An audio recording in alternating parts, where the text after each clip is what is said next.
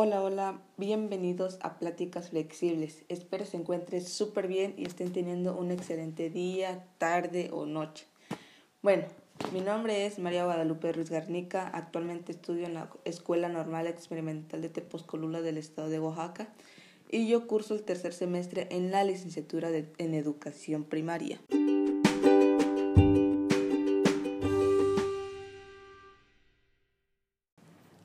Bueno, el día de hoy les traigo este podcast, el cual es un tema muy interesante. Este tema es referente a la escuela, el cual es denominado la escuela ausente, la necesidad de replantear su significado del autor Ángel Díaz Barriga. Bueno, este autor menciona que por la situación de esta pandemia a nivel mundial ha habido grandes cambios en cuanto a la educación pues ahora las clases son de forma virtual y los padres de familia cumplen en parte una función muy importante que es la de ser maestro o maestra en sus hogares. Igual menciona que muchos de nosotros como estudiantes no tenemos todas las herramientas necesarias para estar trabajando a distancia. Asimismo, sabemos que en muchos lugares del estado los niños de niveles básicos no cuentan con todo el acceso para poder estar trabajando a la distancia. De igual forma, debo decirles que hay maestros que incluso se siguen adaptando a esta nueva forma de trabajar, pues aunque no lo parezca, créanme, a ellos igual les afecta un poco, pues con las nuevas tecnologías no saben ni cómo utilizar alguna plataforma digital o incluso tampoco cuentan con todo el equipo necesario para transmitir e impartir sus clases. También en este texto el autor menciona un tema que es de suma importancia, el cual es que en las telesecundarias se hace uso de la, tecnología, pues como su nombre lo dice, ¿no? Telesecundarias. En estas se imparten las clases con ayuda de una televisión educativa, pero a diferencia de ahora en las telesaulas, también de que ocurriera esta pandemia había y sigue habiendo un maestro presente. ¿Esto qué quiere decir? Que en las telesecundarias los docentes con ayuda de una televisión dan clases a sus alumnos, pero estando en el salón de clases, no de, de manera a distancia o virtual.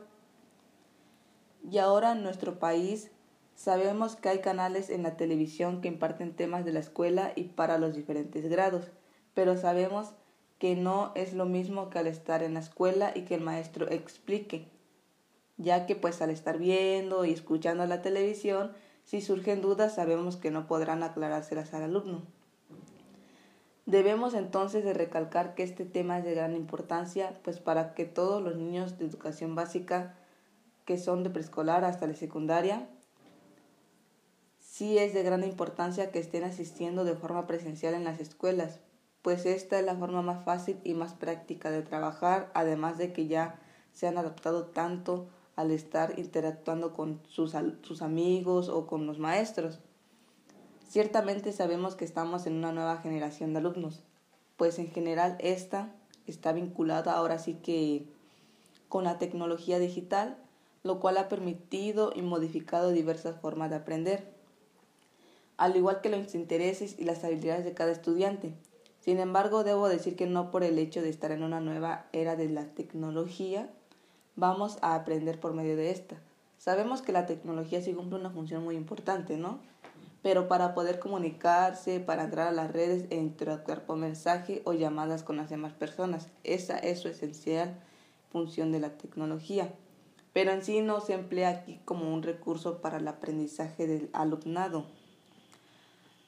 Nosotros como alumnos, los maestros e incluso ciudadanos y los padres de familia Debemos de aportar nuestro granito de arena y ayudar en cuanto a esta nueva forma de trabajar, pues sabemos que aunque la verdad sí es un poco difícil de adaptarse a esta forma, es necesario que los niños tengan clases y aprendan.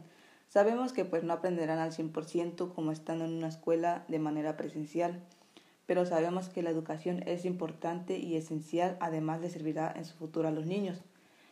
Bueno, esto es todo por el día de hoy.